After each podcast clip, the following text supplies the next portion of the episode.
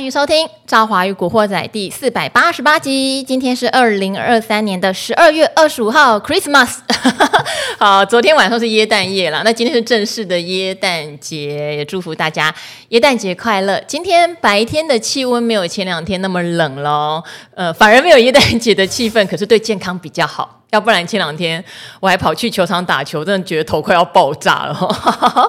好，那今天台股是勉励哈上市收红，但贵买的状况就不是那么的好，只是现在高档震荡，大家都知道比较像是选股不选市，因为外资就真的在放一弹节了哈，这个就没有骗大家了。我记得十二月呃上旬就提醒说，也不会等到二十五号这天才放。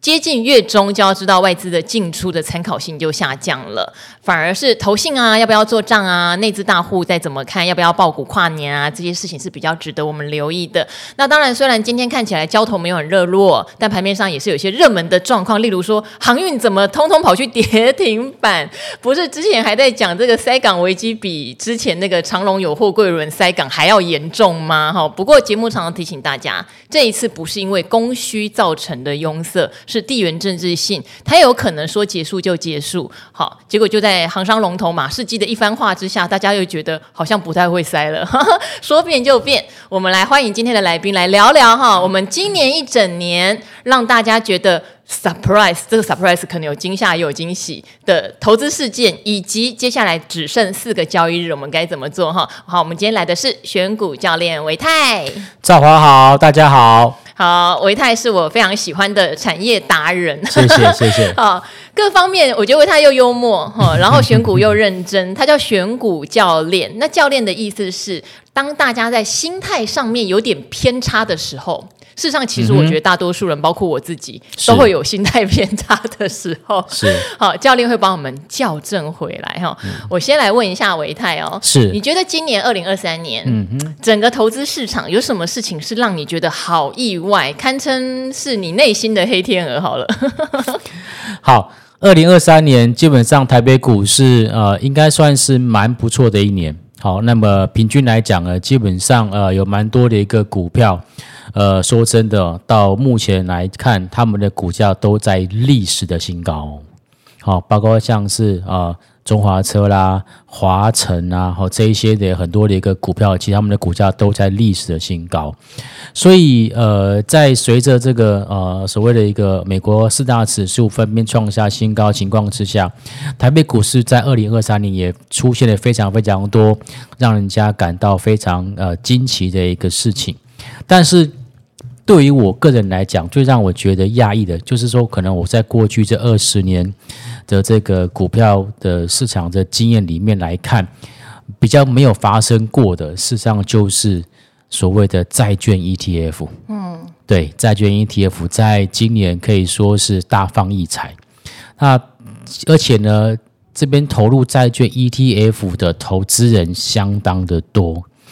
那我觉得这个其实是一件好事。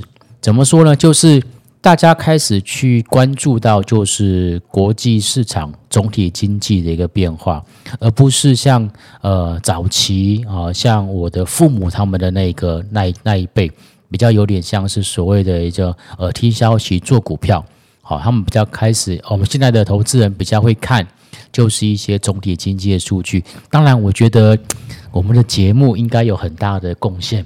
对不对？好，没有非常好的一个教育的一个这个呃这个功能，但是债券 ETF 按照我们过去的理解，会去投资债券或者是债券相关商品的投资人，比较像是风险的趋避者，就是他其实并不是呃就是呃要去做短线的这种投资人。好，可是今年让我很讶异的事情是。就我接触到的很多的一个投资朋友，在最近这一两个月介入这个呃债券型 ETF 的这些投资人，很多都只是为了要去做抄底。好，这个其实让我有点意外，就是本来是一个相对保守的这种投资商品，竟然吸引了大多数的人在这边去做短线上面的投机式的交易。好，这个是让我蛮意外的一个部分。你不要这样，我也有买呢。啊，我知道你是属于那种长线的，我都被股鱼骂，都是投机价差仔。对，但，但是我想这个其实就是站在我们投资的人的角色来讲，就是物以利小而不为，对不对？啊，物以恶小而为之。好，但但确实，我非常认同。嗯，今年的债券变成显学。对。我我做投资那么多年，嗯、我没有看过。对，而且其实你也知道，我也有请很多价值型的投资达人，是他们可能几年前就会诉求，例如股债平衡的配置，教大家怎么看债券。是，只要一讲到债券两个字，对，你就等着点阅率跟收视率下滑吧。可是今年完全相反，相反 很多人都说，你可不可以再多讲一点债券？对对，对，就像刚刚照我所说的，过去其实大家对于债券相关的商品并不了解，反而到今年大家对债券。都非常的感兴趣，就像刚刚赵华所说的，它形成了一个目前投资市场上面的显学，好像我们的投资组合 portfolio 里面没有债券，就好像我们没有跟上这一波的一个时代跟潮流的感觉。OK，好，那所以这个是我今年我觉得最让我觉得 surprise 的地方，就是债券 ETF 竟然受到呃广大的投资朋友的一个喜爱。那么当然之后。债券 ETF 相关的一个走势，我个人其实也会持续去做关注，尤其是在联总会。好，它接下来在二零二四年到底要升，到底要降息三次还是四次啊、呃？还是呃持续的会降息到就是四个 percent 甚至更低的一个利率水准？这么都会持续的关注，因为呢这些的一个动态都会直接或者是间接的影响到债券市场的一个变化。嗯，OK，这个是我觉得在呃债券市场里面 ETF 在二零二三年大受欢迎，是我第一件觉得 surprise 的事情。那么第二件让我觉得很 surprise 的事情是，就是高股息的 ETF 又是 ETF。等一下，对耶，我觉得维泰很厉害。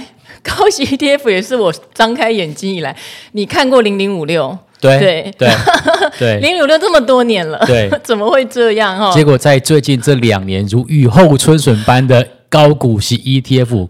在市场上面发光发热。我跟你讲，因为你知道，早期做零零五零、零零五六的达人，可能都会讲零零五零你就长线什么定期定额什么，零零五六你就区间操作。为什么呢？对，因为它会定期把股息配出来嘛。那配息之后，股价不是会下去？是，所以他们就会讲说，例如几元到几元之间，区间操作就好了。对，结果今年的。高息 ETF 每一个都像主动型基金一样在飙哎，对，没有错。当然，这个背后的一个原因，其实我想大家应该多多少少都知道，就是说，哎，高股息 ETF，呃，他们的手中的一个持股，尤其是在 NB 或 PC 相关的一个个股，在今年都大涨特涨。那大涨特涨的必要原因，当然也不是捡到枪，就是因为 AI AI 的题材。好，在这边呢，哦，在今年是大幅度的一个发酵，呃，但是这个 AI 这个相关题材，我们后面再讲。就是说，在整个高股息 ETF 的这种所谓的热卖，事实上，甚至例如说，大家常常。呃，都挂在口上的，例如说前阵子我的父母还在问说零零九二九这件事情。你父母在问零零九二九为什么？对，月月配息嘛？对，他希望说就是，哎，这个大家都在聊零零九二九，那是不是他也可以来买？当他问我这件事情的时候，脑袋里面浮现两件事情。第一个，我妈为什么现在跟我讲要买零零九二九？是我每个月的孝心费给不够吗？非常好的思考，对，非常好的一个思考，非常好的思考，先自省，对，先自省，是不是每个月的孝心费给的不够多？他会他他要去挑一个月月配的高股息 ETF 来去来补贴自己的费用，对对对，对，对，好，或者是第二个可能就是，哎，他可能真的就是听到太多的周边的人在买了，所以他觉得他也想要去跟风，去去去做一点这个呃投资。但这两件事情，我觉得都有可能发生，我会我会深刻的反省。可是我要说的事情是，就是说高股息 ETF 这一波在大大家就是呃非常热烈的投资的情况之下呢，其实也衍生出非常多的问题，例如平准金的问题。嗯，在过去我们在投资基金或者是其他的相关的这种所理财商品的时候，其实很多人都没有注意到平准金这件事情。虽然说这样子的设计制度其实早就行之有年，但是大家没有特别拿出来提。可是，一旦拿出来提了之后呢，哦，也引起了就是主管机关的关注。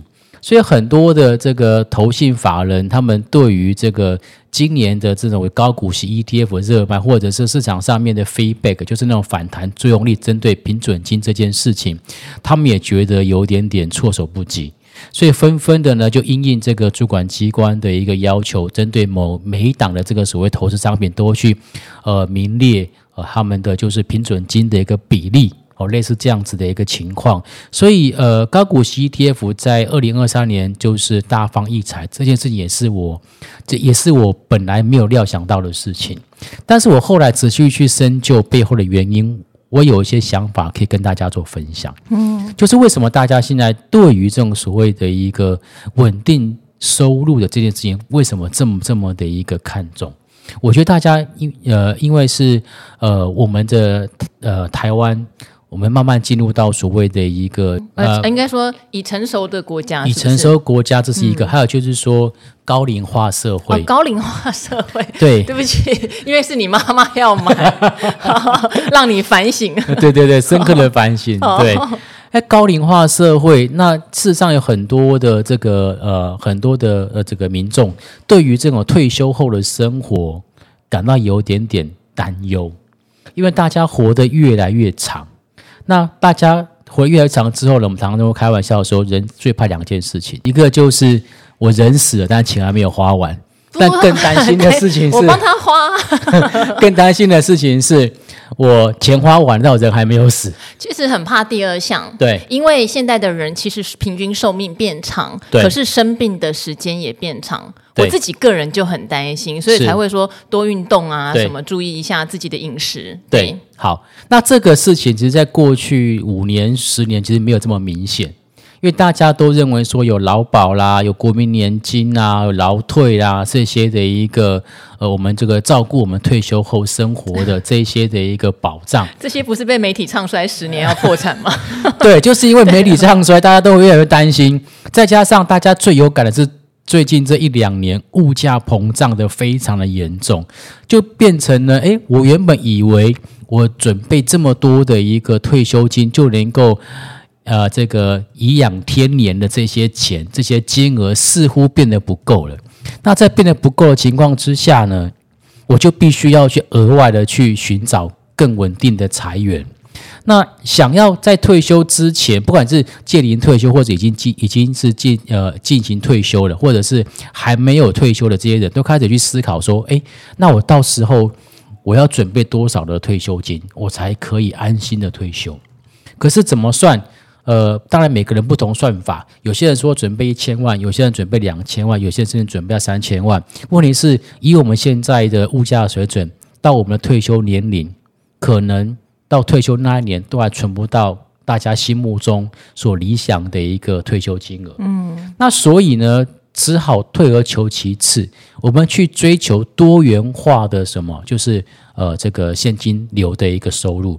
那这时候大家就会想到，哦。那不然我们去买点债券 ETF 好了，不然我们去买点高股息 ETF 好了。好，因为呃，根据这个所谓的这个呃投信或者投资机构的一个分享跟介绍，哎，这些都是有什么有这个季配息啦，或者是年配息啦，或者月月配啦。所以我觉得这个呃，在反映在这个所谓的就是呃金融市场这些的变化，事实上它背后是有一些社会的一个现象。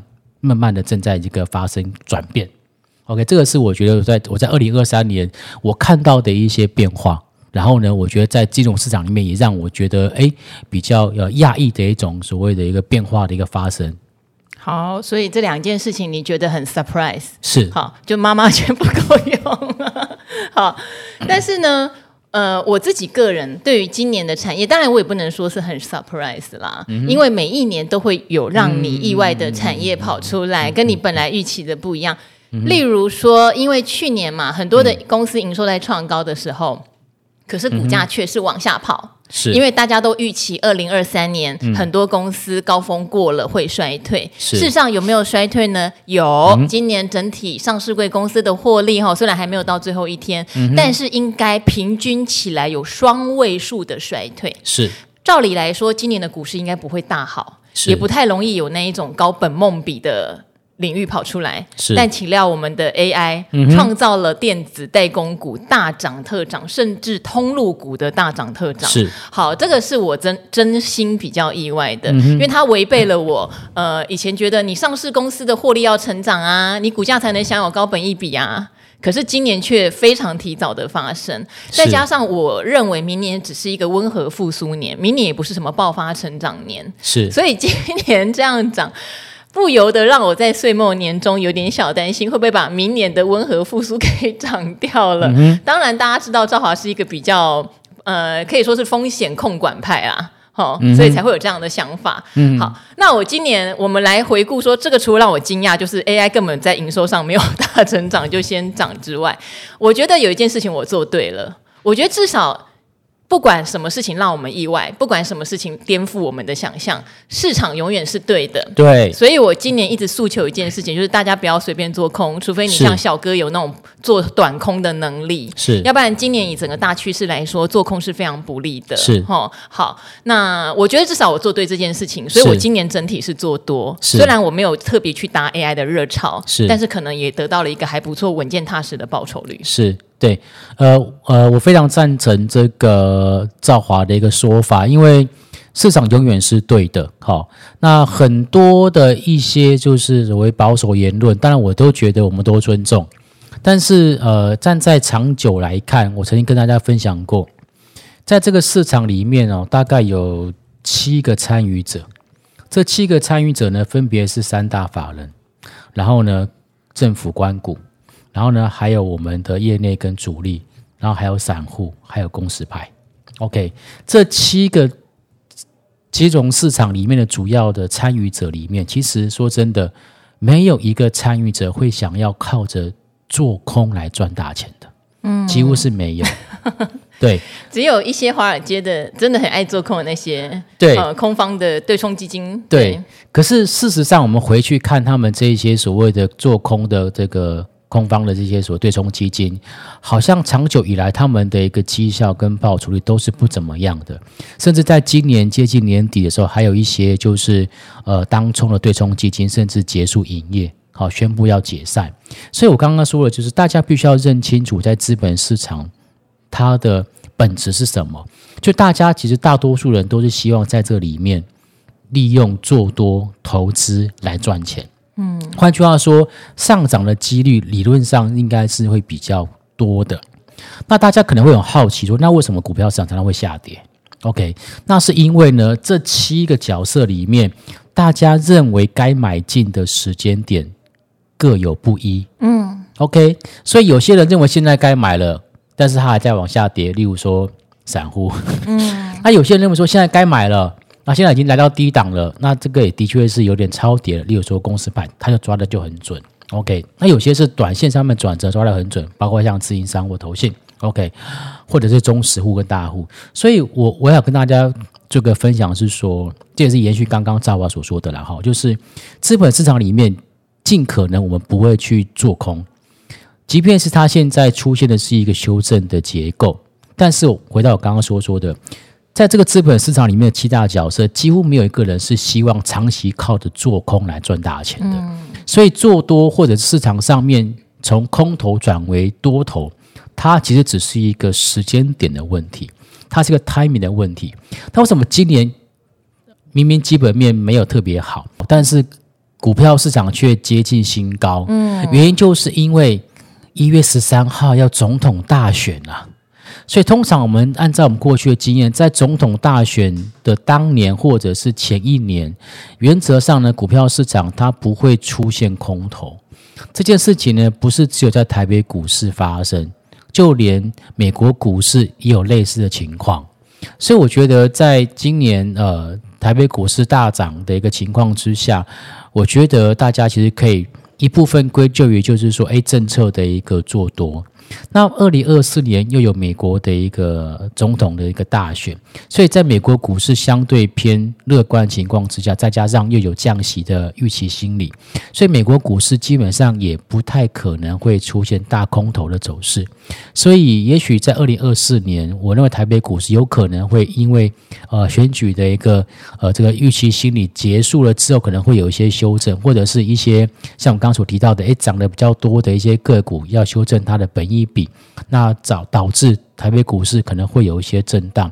但是如果说把时间拉长，我觉得二零二四年在操作上来讲，应该还是以偏多的心态来去看待。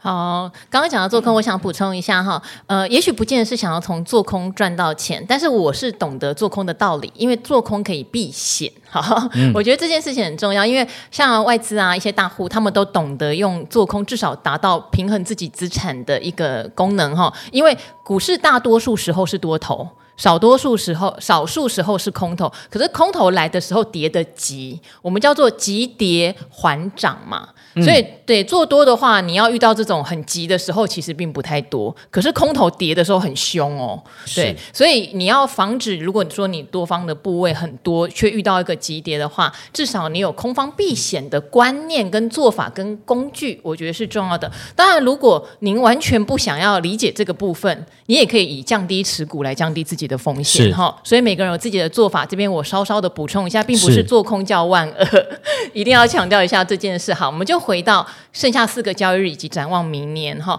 那维泰觉得也不要太担心，是不是今年把明年要涨的涨完了？我觉得是有道理的，因为产业在轮动。我就讲了嘛，每一年都会有一些特殊的状况，就像年底本来航运涨得好好的，说。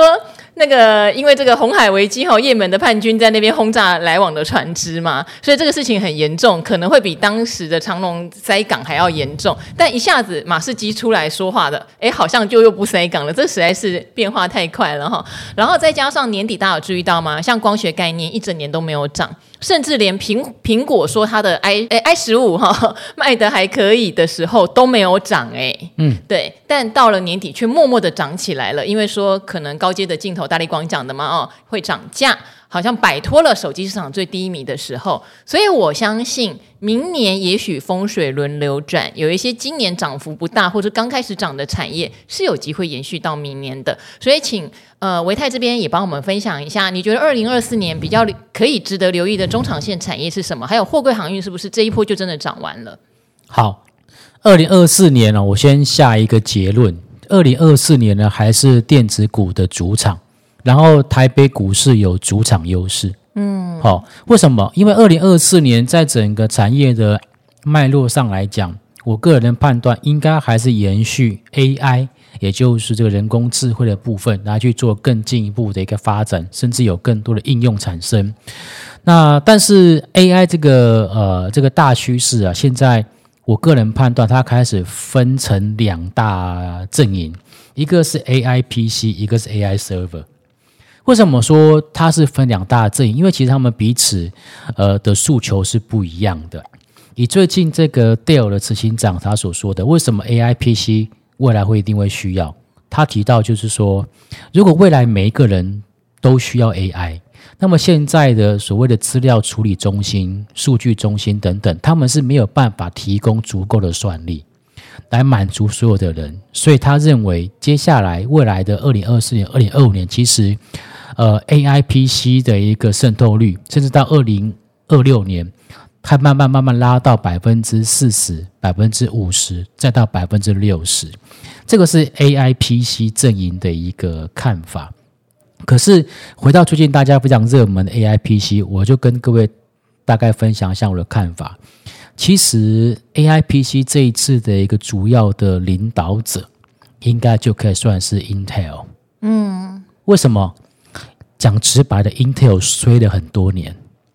它从呃大概十五年前，它的整个的一个这个 CPU 就开始受到非常多的一个挑战跟困难。从 ARM 架构出来之后，然后再到后来的这个，例如说 GPU 的崛起，基本上 Intel 在原本它最引以擅长的 CPU 的这一块，并没有。拿到很好的一个分数，所以他们希望借由接下来的 AI 的浪潮，把 AI 导入到 AI PC 这个领域，那会引发什么？会引发就是呃市场上面的一个换机潮，这是他认为的。但是我这边必须要提出一个思考，就是难道真的每一个人都需要你的电脑上面都要装 AI 吗？嗯，还是就像现在的模式，我其实只要有网络。我就是直接上网，用云端的伺服器去解决我 AI 的需求上面的问题就好了。所以，呃，因为 AI 的 PC 它基本上有 CPU、有 GPU，还有 NPU。OK，那现在的 NVIDIA 或者是 AMD，他们比较强项在 GPU 这一块。那 Intel 它想要拉起来 CPU 这一块，嗯，然后把 GPU 那块把它压下去。它要强调就是说，哎，其实 AI PC 其实用 CPU。的这个强化也可以达到同样的一个功能或者是效果，所以我觉得这一次 AI PC 的一个崛起，我个人认为它比较像是就是 Intel 的一个绝地大反攻的一战。嗯，OK。但是我要说的事情是，不管是 Intel 最后胜出，还是 NVIDIA 持续维持领先，和 AMD 持续的加入阵营扩大 GPU 的市场，受惠的都是台厂。好，这个是绝对的，对，对不对？对，好，你们品牌就是品牌端 要怎么争，你还是会有代工单的事，没错，哈，没错，尤其是在整机代工的部分，是这个绝对台厂，对，这百分大部分市场都在我们这里啦。对，你比如说那种晶片，可能还只有说先进制程、台积电接得到，对，其他的话，那个整机组装什么的，我们都一定有的。对，所以说，如果说就整个 AI 的上中下游来看的话。我认为现在比较能够确定是上游的，例如晶圆代工、高阶封测，这大概不会有其他国家可以跟我们去做挑战。嗯，然后再来就是刚刚赵所说的下游的部分，电子五哥，不管你是 AI PC 还是 AI NB 好了，都还是要找我们去做组装跟代工。然后呢，呃，或者是 AI 伺服器，也还是要找我们这些人去做代工，所以在头跟尾，也就是上游跟下游这部分，基本上都还是属于就是台湾厂商的天下。但唯独比较不确定的是什么？就是中游零组件的部分，并不是说中游零组件台湾厂商吃不到单，而是说他的单子到底给谁不知道。因为电子五哥很好抓嘛，对不对？广达。英业达，然后那个伟创、人宝、红海嘛，就那几家，大家单子分来分去而已。可是因为中游包括什么？包括电池啦，包括连接器啦，甚至包括像机壳啦，或包括 PCB 啦、主机板啦等等。因为其实零组件的一个部分，厂商其实相对比较多，我们并没有办法在二零二四年的一开始 就跟大家讲说啊，就这一档了，就是它了，重压，我没有办法。如果你有办法，我们两个早就发财，然后就不用坐在这边。对，策略和布局永远是最重要的哈，而不是压估值，对，或者觉得自己是铁口直断。对，哦、嗯，所以我认为说大方向还是就坐在 AI，然后呢 AI 因为台湾厂商、台湾的科技厂商有所谓的主场优势。你说，哎，中国大陆也很也很厉害啊，没办法，因为它加上 AI。